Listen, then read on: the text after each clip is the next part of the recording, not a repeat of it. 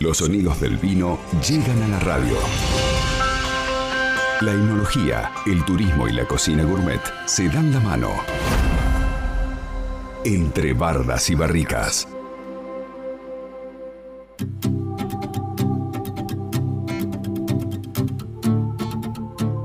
Y llegó el momento de los sonidos del vino. Hoy miércoles le vamos a dar la bienvenida a Alicia Greenberg. Ella es Hospitality Manager de Bodega Familia Joeder. ¿Cómo te va Alicia? Buen día, bienvenida. Buen día, Diego. ¿Cómo estás? Tanto tiempo.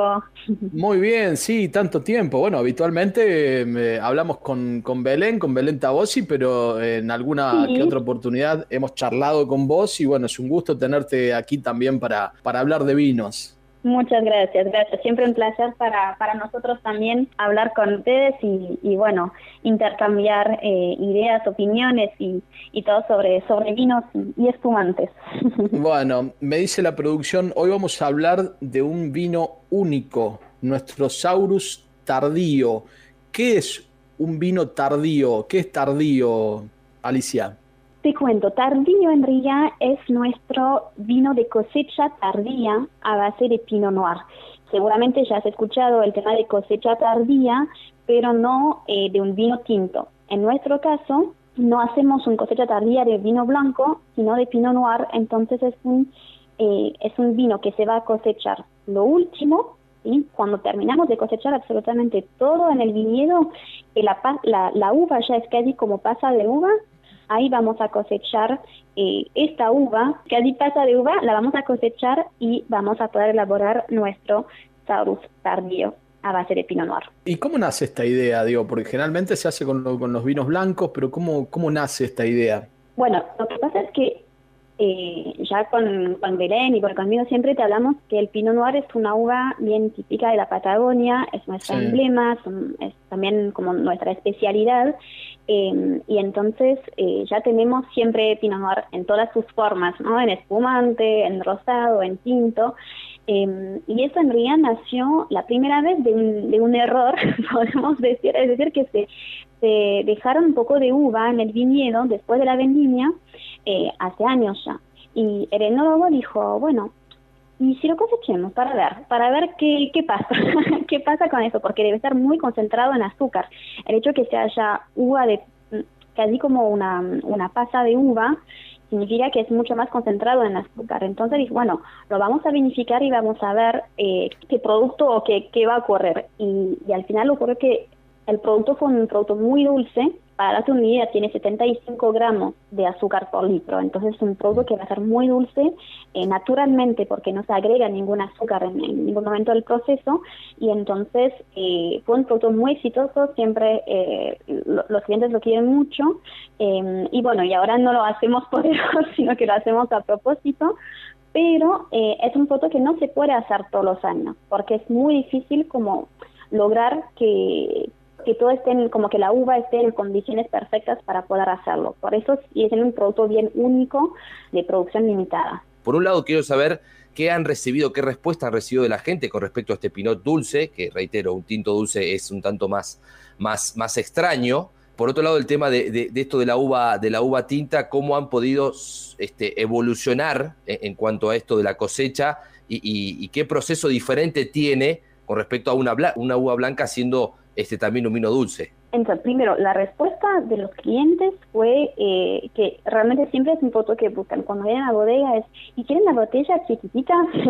¿Por qué chiquitita? Porque también te cuento que eh, como es un producto que, que no es de, de, de gran volumen, no, no, porque por todo lo que lo que te contaba, eh, el, la botella se presenta en 500 mililitros, entonces es más, más chica que una botella normal. Alicia, hola. Eh, me quedé con, sí. con, la explicación que dabas de cómo surgió y quería preguntarte con respecto a los tiempos de un vino tardío eh, en relación a la producción a, al resto, ¿no? De, de, los vinos que tienen también su, su época de, de, de, poda, de cuidados, de vendimia y demás. Este, ¿Cuáles son las diferencias respecto de los tiempos? Respecto a los tiempos, este va a ser el último que se cosecha.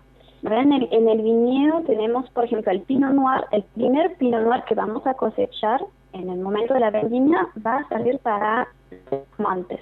Eh, es la misma uva de Pinot Noir, pero va a ser distinta porque ahí la vamos a necesitar para una base que nos va a dar los espumantes. Más tarde, que eso sería en febrero. En marzo vamos a cosechar un Pinot Noir que vamos a em, usar para hacer el vino tinto de Pinot Noir, que ahí va a estar para los vinos de la ña Saurus, eh, Saurus, Saurus Estate, Saurus Select, Barrel Familia. Y después, en abril o primeros días de mayo, eh, va a ser la cosecha de, eh, del Pinot tardío. Entonces va a ser realmente el último, último que queda a, cosechar, va a ser este, pero depende un poco, mm, depende de las condiciones climáticas, entonces puede ser que sea abril o que sea los primeros días de mayo. La poda, eso lo hablaron la semana pasada, empezó em, el primer de, junio em, y vamos a podar pronto esta parte también del tardío. Correcto. Y los tiempos, digamos, después de la, de la poda, cómo son este, a la espera de eh, llegar a la mesa? Em, van a ser, en realidad va a ser dentro de todo bastante rápido, ¿no? Eh, va a ser aproximadamente seis meses. Entonces, es un vino que podemos, eh, si lo cosechamos ahora este año, lo podemos llegar a tener para fin de año. ¿Sí? Fin de año 2021 para la cosecha 2021. No es, un, no es como los productos de familia Schroeder, por ejemplo, que van a quedarse dos años en la barrica. Eso se quedan más, aproximadamente seis meses.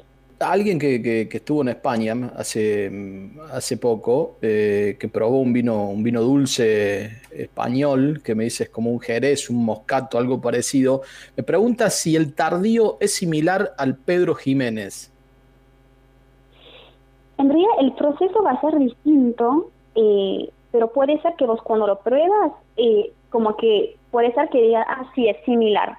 Eh, lo que pasa es que en nuestro caso es, em, es muy natural, eh, es decir, que no hay agregado de alcohol, no hay agregado de, azúcar, cosa que puede llegar a pasar en los vinos que me, que me comentas de España. Nosotros lo que pasa es que no es que agregamos azúcar para que el producto final sea más dulce, sino que por que es más concentrado la, la, uva misma, dice que normalmente la uva cuando, cuando nosotros la comemos, por ejemplo, tiene como agua adentro.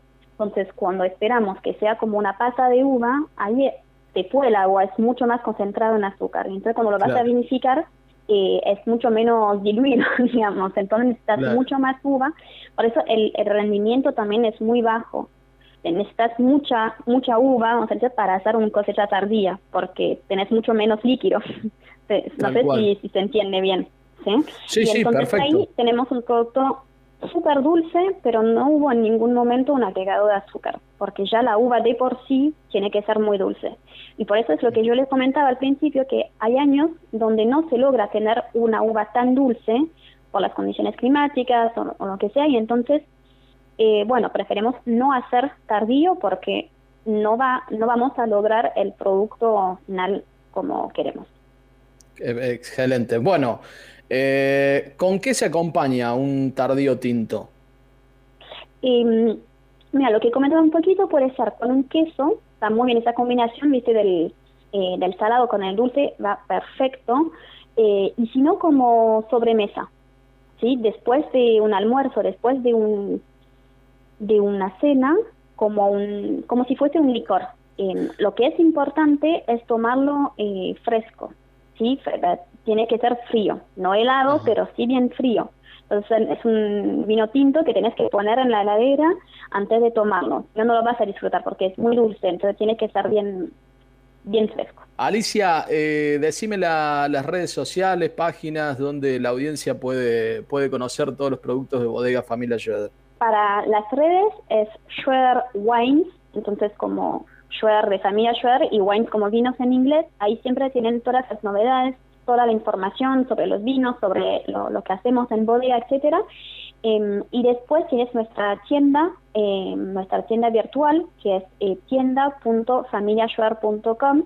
Em, eso está disponible todos los días, entonces pueden conseguir los productos acá en la zona de Neuquén, Alto Valle, pero también en todo el país. Pueden encontrar el tardío, obviamente, y todos los otros vinos. Excelente. Te agradecemos mucho por, tu tiempo, Alicia. ¿eh? no, gracias a ustedes y, y hasta pronto. LU5 Podcast.